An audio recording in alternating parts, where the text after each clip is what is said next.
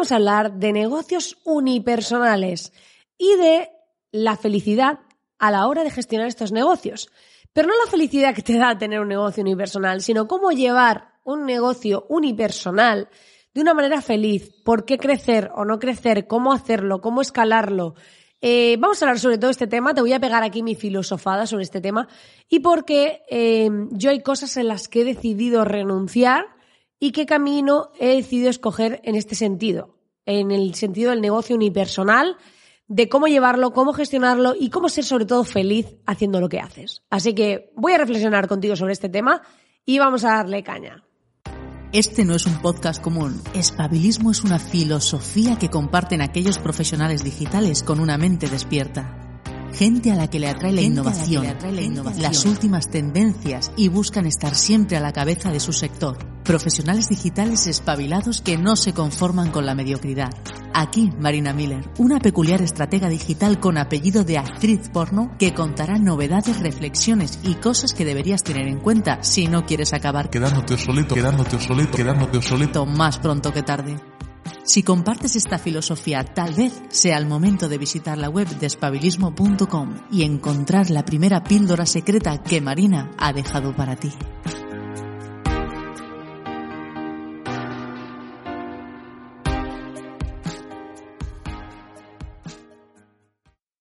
Es curioso, pero cuando montamos un negocio, muchas veces eh, estás pensando en qué quieres hacer, que te mole, ¿no? Que tenga un impacto, qué necesita la gente, tal. Y cuánta pasta vas a ganar tú, básicamente. Si es rentable, si no es rentable, qué beneficio te da y toda esta parte. Pero yo creo que hay una gran diferencia entre un negocio con un equipo y un negocio unipersonal. Y a veces mm, siempre pensamos como que eh, crecer y crecer y crecer implica tener empleados, que el éxito es tener un negocio cada vez más grande, facturar más, mover más. Y yo no estoy muy de acuerdo con eso. No estoy de acuerdo porque no veo a mucha de la gente que tiene super empresas más felices que yo. Por lo tanto, a veces, a lo mejor algún día cambio de opinión y este podcast no tiene ningún sentido y dices, pues mira, eh, hablaste esto en su momento y ahora tienes la empresa del copón. Pero ahora mismo yo, eh, para mí hay ciertas reglas o líneas rojas que no quiero sobrepasar bajo ningún concepto. Una de ellas es no sacrificar mi estilo de vida. Entonces, ¿qué pasa? Que para mí tener equipo simboliza, o sea, la gente lo ve como va, yo delego, tengo equipo y me olvido. Pero realmente cuando tienes un equipo tú tienes que supervisar todo eso. Tienes que estar ahí detrás. Lo que sale al final es tu responsabilidad. Está bajo tu marca, bajo tu, o sea, el que te contrata, ya sea una agencia lo que sea, ha hablado con alguien. Esa persona es la marca, la responsable, la que ha estado ahí, ¿no?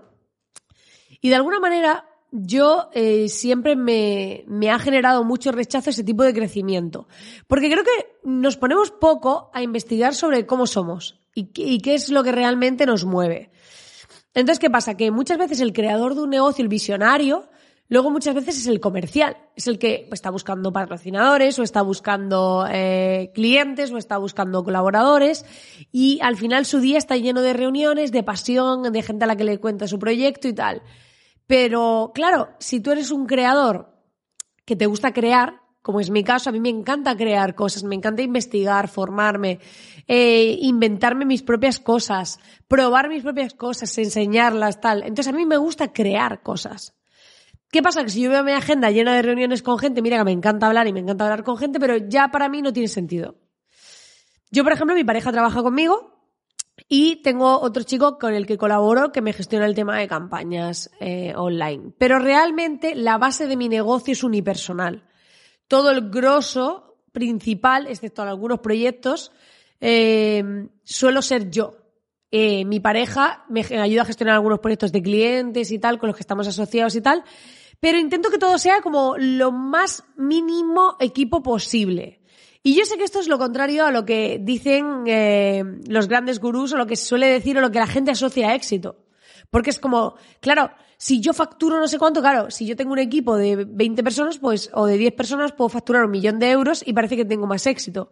Pero a lo mejor el beneficio que me queda es similar a estar mi pareja y yo trabajando y el, el, retorno que recibo es lo mismo y tengo menos clientes, pero menos responsabilidad y menos carga de trabajo y tengo un estilo de vida más feliz. Para mí eso es más éxito.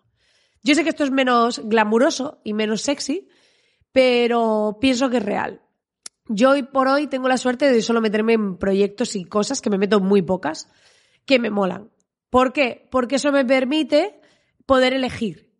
O sea, vivo un estilo de vida que está alineado con quien yo quiero ser. Entonces, para mí es fundamental poder elegir que no tenga clientes que me exijan y que me aprieten y que me eh, pidan a cambio de dinero que yo esté ahí para ellos como una loca, sino que yo pueda elegir con qué tipo de cliente me siento bien, qué tipo de relación quiero tener. Es como tener una pareja sana, ¿sabes? Es como tú eliges a un cliente que te mola, que trabajéis a gusto y que hay una relación de respeto, de cariño, de comprensión, pero no alguien que te aprieta, que te oprime, que te exige.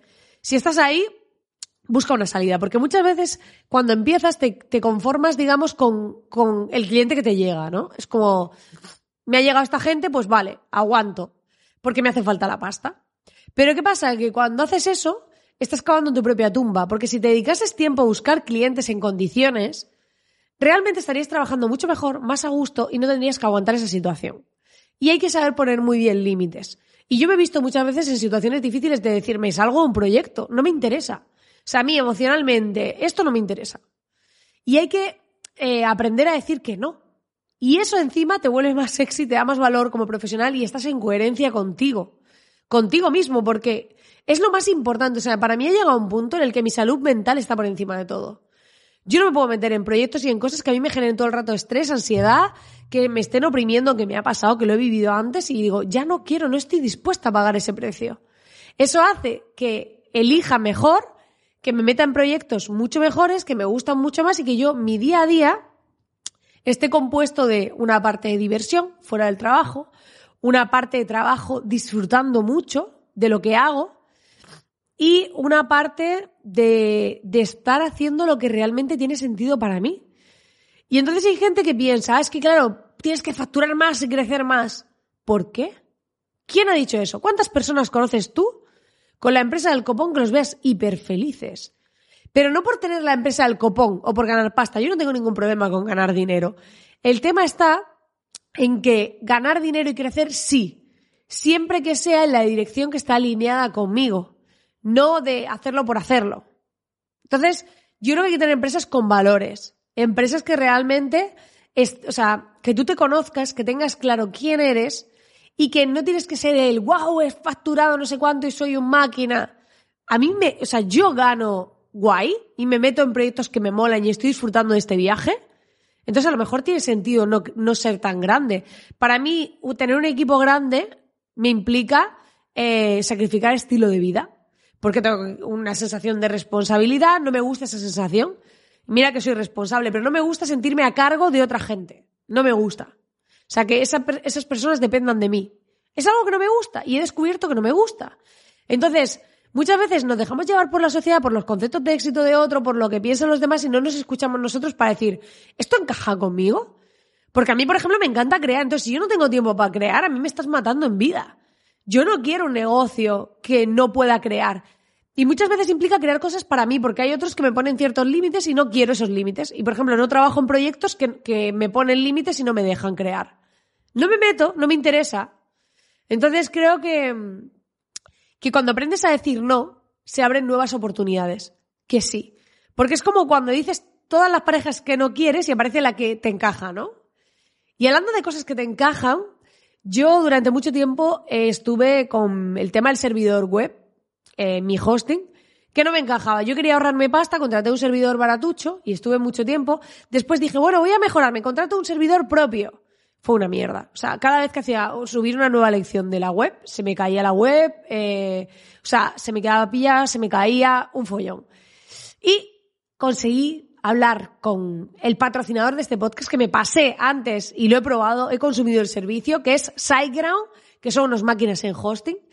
Y, son gente que yo he hablado con su jefe en España que tiene una filosofía guapísima, que es un modelo de negocio que está alineado con, con esta filosofía que yo tengo. Y me dijeron, tú haces este patrocinio como tú quieras porque tú sé libre. Y yo dije, si es que solo voy a decir la verdad. Yo he probado muchos hosting, he probado muchos servidores web, han sido una mierda, no me han gustado. Y yo sé que el vuestro era más caro que los demás. El primer año, ahora está en una súper oferta del 84% de descuento, te cuesta 2 euros al mes el servidor WordPress, que puedes pillar ahora. Y, y puedes ir a espabilismo.com barra web y pillarlo allí, eh, esta ofertaca de SiteGround. Pero sobre todo para mí ha sido el decir, ostras, yo estoy con vosotros, tengo mis webs con vosotros, mis clientes, los que tienen la web con vosotros no han tenido nunca ningún problema.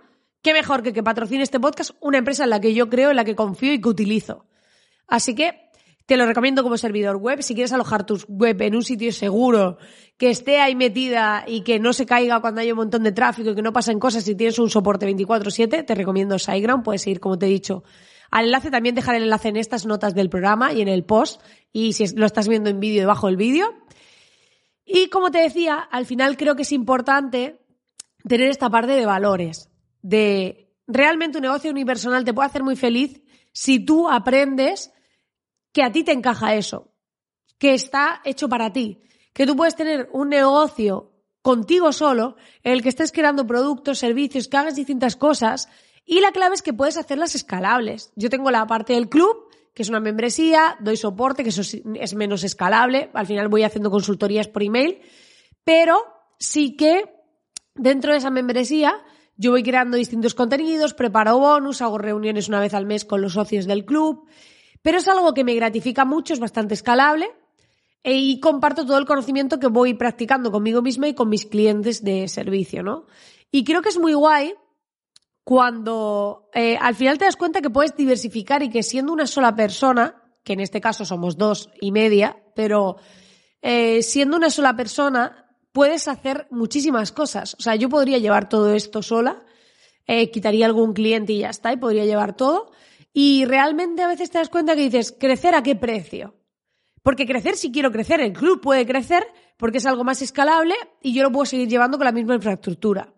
Pero tampoco hay que sesionarse con la escalabilidad, porque ahora está muy la moda de acto escalable, acto escalable, y todo no puede ser escalable. Yo, por ejemplo, hago sesiones uno a uno, los confesionales estratégicos, que no suelo hacer muchos al mes porque intento tener eh, el estilo de vida que te digo que quiero tener, pero sí que eh, me permite también estar en contacto con la gente, también tener esa parte de me mola, me mola hacer una sesión con una persona, enfocar su negocio, de, diseñar su estrategia.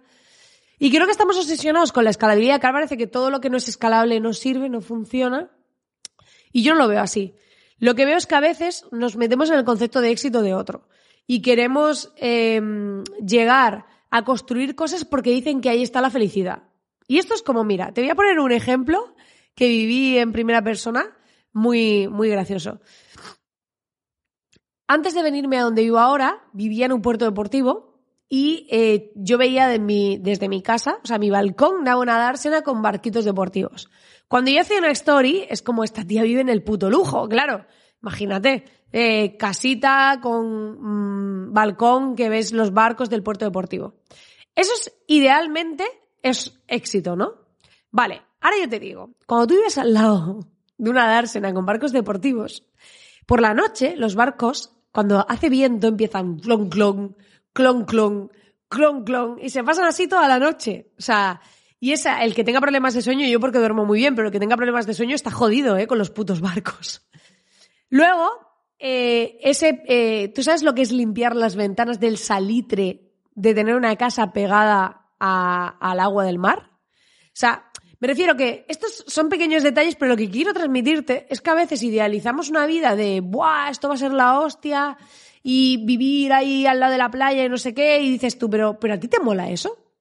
Porque a lo mejor estás idealizando algo que a ti personalmente no te mola, que no es para ti. Entonces yo creo que muchas veces se idealiza el facturar no sé cuánto, en tener una empresa del copón, en tener no sé qué. Y yo digo, ¿y la libertad que a mí me da?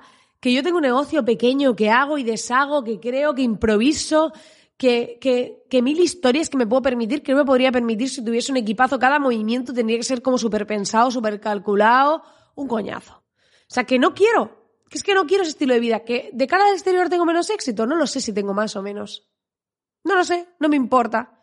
Que hay uno que tiene 10 empleados y factura un millón de euros y yo estoy yo solo y facturo más de 100.000, pero eh, podría facturar un millón, vale, me da igual. O sea, para mí es, tengo el estilo de vida que quiero yo muchas veces me voy a desayunar eh, a una cafetería que hay cerca de mi casa, bueno, hay un par que me gustan, o me voy a comer allí y me dicen, joder, siempre estás por aquí, qué bien vives y tal, y digo, sí, me lo puedo permitir. O sea, puedo ir y puedo estar a gusto. Obviamente al camarero no le digo, me lo puedo permitir.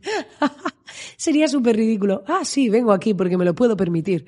No, pero me refiero que, que al final muchas veces idealizan cosas que no son reales. Para mí la clave es tener un negocio que te permita ser feliz. Y puedes estar tú solo y a lo mejor no es tan escalable, pero te mola, te mueve, lo que estás haciendo te motiva. ¿Qué más da? Yo conozco gente que hace cursos eh, en grupo, en directo, grabando cada sesión en directo con la gente, que luego dan sesiones uno a uno, que hacen retiros, que hacen tal, que no es escalable, pero son súper felices con su negocio. Entonces, que puedes tener algún producto escalable, que sí, o sea, sí está guay tener algo escalable porque que no todo sea tu tiempo, a mí eso me parece ideal, pero a veces nos obsesionamos también con la escalabilidad y a lo mejor puede ser un mix, puedes tener una parte escalable y otra menos escalable. Porque hasta la escalable necesita de ti, es decir, tú vas a tener que estar ahí vendiéndola, vas a tener que estar ahí moviéndola, por lo tanto, aunque sea escalable, hay una parte que depende de ti. Entonces, no sé, eh, es como hay gente que lo tiene súper automatizado, tiene una academia de cursos, tiene gente que da el soporte y tal, pero luego graban podcast. Pues tienen que estar ahí grabando ese podcast. Al final, o sea que 100% escalable no hay casi nada. Pero yo creo que es importante el, el, decir, esto a mí me hace feliz. Yo sé que al principio vas buscando pasta, es difícil pensar en, en nada, solo quieres pasta y punto. Pero si te quedas con clientes de mierda y te quedas con proyectos que no te apetecen, estás quitándole hueco a lo que sí te apetece. Y muchas veces nos quedamos en la posición de esperar a que lleguen las cosas. Entonces vas cogiendo lo que te llega aunque no te guste y a lo mejor lo que hay que hacer es activamente buscar esos proyectos que sí te gustan que sí que te motivan, que sí que te mueven. Ir a por ellos. Y yo lo he hecho y me ha pasado y me ha salido. Yo he dicho, ah, me apetecía trabajar con esta persona, le he escrito, lo he buscado y he trabajado con esa persona. Entonces, muchas veces dices, ¿cuánto tiempo he perdido en aceptar cosas que no me molaban, que no eran para mí? ¿Y cuánto tiempo he ganado en aceptar cosas que sí que me motivan? Entonces, al final, eh, eh, hay que decidir y a veces eso implica tener una conversación incómoda, decirle a un cliente que no. ¿Que no? Y dices, hostia, pero es que me falta el dinero. No tengo pasta este mes. ¿Cómo le voy a decir que no? No, le voy a decir que no porque voy a centrarme en conseguir uno que sí. Entonces, yo creo que es súper importante saber cuáles son tus líneas rojas, tener claro cómo eres tú. A mí me ha pasado de decir, vale, que soy yo creadora, comunicadora. Y esas son mis dos áreas. En las dos cosas que me flipan. Vale, ¿qué no quiero? clientes. Clientes pequeños que tenga que ser las cosas como ellos quieran. Hace poco me escribió una gente en plan de, ah, he visto tu perfil tal igual, eh, podríamos trabajar, mira, rellena este formulario porque estamos seleccionando gente. Y yo dije, no. O sea, es que yo en todo caso me meto en algún sarao porque me busquen especialmente a mí y si veo que la cosa mola mucho. Pero si no, de entrada no. No. ¿Por qué? Porque no estoy en ese punto de mi vida. Que en otro momento a lo mejor sí, pero ahora no estoy en ese punto. Entonces a veces eh, respetarte a ti y ser coherente contigo implica decir que no a ciertas cosas. Y a veces, si, eh, yo me he hecho un listado ahora como de las cosas que para mí tiene que tener, o sea, es como un listado, una hoja de ruta que yo tengo que leer antes de decirle a un proyecto si sí o si no. ¿Vale? Antes de meterme en un sarao, tiene que cumplir como mi lista, que es si es digital, o sea, si me implica eh, empeorar mi calidad de vida, Sí, o sea, como tener en cuenta todas las cosas si, que si encaja con la vida que yo he decidido que quiero tener. Y para mí eso es clave, porque si no al final nos estamos metiendo en cosas que van llegando, pues venga esto y lo otro y lo otro, y al final te construyes un estilo de vida que no te gusta y dices tú, pero vamos a ver, si yo me hice emprendedor para tener un estilo de vida que me molase, para crear un negocio a mi manera, y ya resulta que me he metido en un negocio que no me mola nada, que no está nada alineado conmigo y que estoy haciéndolo por pasta, pues al final estás igual que en un trabajo, porque si haces las cosas solo por pura pasta, es como un trabajo por cuenta ajena. Ahí estás por pasta. Pero si construyes algo para ti, mejor tener pasión y a veces implica, oye, pues a lo mejor el, lo que se supone tener éxito no encaja conmigo.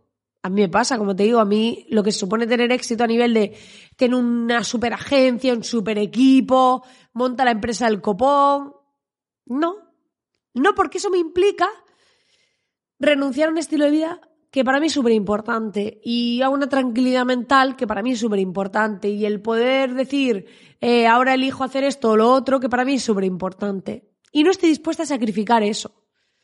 Y para mí, eh, por eso te digo que a veces tienes que decidir no crecer. O no crecer en ese sentido. Puedes crecer creando nuevos productos, nuevos servicios, escalando lo que tienes, optimizando los recursos de lo que tienes. Se puede, se puede crecer de muchas formas, pero a veces no todo implica más clientes, más equipo, más gente. No. Es que hay muchas formas de crecer. Yo conozco gente que es súper ineficiente. Que dices, tienen negocios, tienen un mal precio y dices, es que necesito más clientes. No, lo que necesitas es cobrar más. O tener, o quitar esta serie de productos o servicios y tener estos otros. Y entonces con el mismo equipo o con el mismo trabajo consigues el doble de beneficio. Y eso pasa muchísimo. O sea, yo cuando hago confesionarios estratégicos lo veo un huevo con la gente, que es como, hay que reestructurar esto, pa, pa, pa, pa, pa, lo reestructuramos, ganan más haciendo, o sea, con lo mismo. Y no siempre implica subir precio, a veces es cambiar la manera que estás dando un servicio. A lo mejor hay muchas cosas que estás haciendo manualmente, hay que automatizarlas o hay que hacer ciertos procesos estandarizados. Al final la clave es que tú puedes tener un negocio, no importa si es grande o si es pequeño, el que quiera tener equipazo y empresaca, genial, pero para mí es tener claro qué estilo de vida quieres vivir. Y yo tengo claro que quiero sentirme libre, que quiero poder, si ahora mismo pues estoy en mi casa, pero puedo grabar eh, desde cualquier sitio, me puedo ir a Conchinchina a trabajar y estar allí a gusto. Para mí es, uno, es una de las cosas que tiene que tener mi negocio, que no me implique estar presencialmente en un sitio. Y creo que, que hay que plantearse más cómo eres tú, qué quieres tú, cuáles son tus líneas rojas ¿Cuál es tu hoja de ruta de las cosas que quieres y cada vez que entre un cliente o una posibilidad de un proyecto, de un trabajo, de un lo que sea, decir, esto encaja con, con mi estilo de vida, con lo que yo quiero, con lo que me gusta hacer? Porque a lo mejor te pones y dices, ah, es que me ha salido un proyecto muy chulo para hacer no sé qué, pero es que a lo mejor ese tipo de trabajo no me gusta nada. A mí, por ejemplo, me encanta escribir emails para mí, escribo email para algún cliente puntual, pero no me, o sea, yo no tendría eh, una empresa de unipersonal de escribir emails para la gente. Es que no lo haría jamás. Y mira que me gusta escribir mails, pero eh, lo aborrecería, no, no, no. O sea, lo hago para mí, lo hago para alguna gente puntual eh, con la que trabajo, que, que lo hago, pero, pero no es algo que ofrezca a todo el mundo ni que quiera hacer. ¿Por qué? Porque me gustan más otras cosas. Entonces, ahí tienes que tener muy claro, irte conociendo, ir viendo, oye, ¿esto resuena conmigo o no? Porque muchas veces nos, dejamos llevar por el entorno, por lo que dice, por donde hay oportunidad de negocio, por lo que parece que mola. Pero también hay que tener una parte que dónde estás tú, o sea, que estamos viviendo aquí, que estamos aquí de paso. Y que si no estás haciendo esas cosas que a ti te motivan cada día, te has creado un autoempleo y con el peor jefe del mundo. Entonces yo creo que, que eso no te va a hacer feliz nunca. No sé, esta es mi manera de verlo. No sé si te servirá esta filosofada que he pegado aquí, pero creo que es importante que nos paremos a pensar estas cosas. De, oye, ¿esto me encaja a mí? ¿Cumple mi, el estilo de vida que yo quiero llevar? Eh, ¿Está dentro de mis líneas rojas? Porque yo, por ejemplo, en cuanto un cliente me exige, además yo les digo, a mí no me aprietes porque yo voy rápido y no hace falta que me aprieten.